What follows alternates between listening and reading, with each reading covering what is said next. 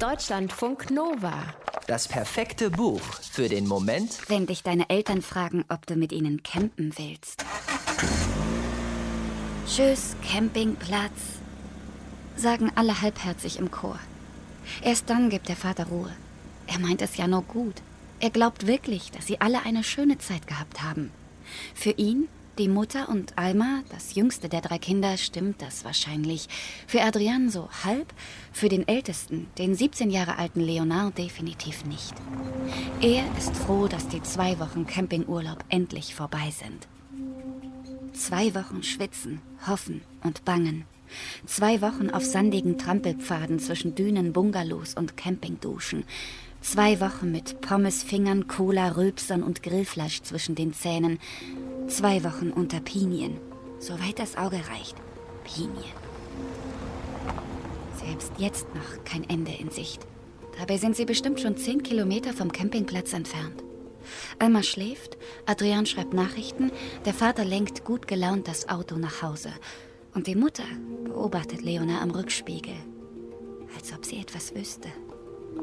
Aber sie kann nichts wissen. Niemand kann irgendetwas wissen.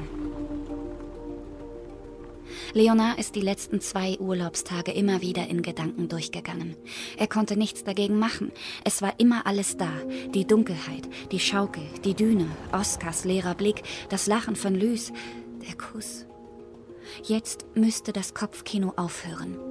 Mit jeder Pinie, die an dem fahrenden Auto vorbeihuscht, mit jedem Kilometer, der die Entfernung zum Campingplatz größer und die Erinnerung an den Urlaub blasser werden lässt, müsste es aufhören. Aber es wird niemals aufhören, wenn er jetzt abhaut, das weiß Leonard. Und deswegen bittet er seinen Vater umzudrehen. Wieder zurück geht Leonard direkt zum Empfang des Campingplatzes. Das Polizeiauto steht immer noch davor. Er wartet nicht ab, bis ihn jemand fragt, wohin er will. Er geht zur ersten geöffneten Tür, spricht den ersten Beamten an, der ihm dahinter begegnet. Und dann sagt Leonard, ich habe Oskar umgebracht.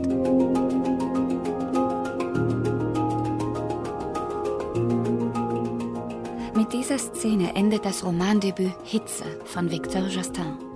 Und mit dieser Szene lässt er einen nach nur gut 150 Seiten völlig aufgewühlt zurück, weil man Leonards Gefühle versteht und kennt, gleichzeitig aber in keinem Fall mit ihm tauschen möchte. Das Ende dieser Geschichte ist eine Erlösung, weil Leonard endlich über das spricht, was ihn quält. Und trotzdem bleibt alles offen. Zwei Wochen auf dem Zeltplatz fühlen sich an wie zwei Leben, findet Leonard. Das Leben davor und das Leben danach. Man kommt voller Erwartungen an, fühlt sich rein und unbedeutend. Und wenn man abreist, ist man entweder richtig am Arsch, wegen der Partys, wegen der sengenden Hitze, wegen der ganzen Gefühle. Oder man reist als König ab. Satt, stolz und mit der Handynummer von der neuen Freundin in der Kontaktliste. Für Leonard trifft beides nicht wirklich zu.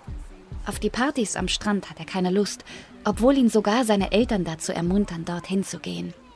Er schwitzt wie blöd, möchte aber nicht ins Wasser gehen. Er findet sich zu käsig, zu schmächtig, einfach nur peinlich. Die einzige Nummer, die er abgespeichert hat, ist die von seinem Kumpel Louis. Und der redet die ganze Zeit von Sex, den er noch nie hatte. Und Louis, das einzige Mädchen, das ihn interessiert, hängt lieber mit den cooleren Jungs rum.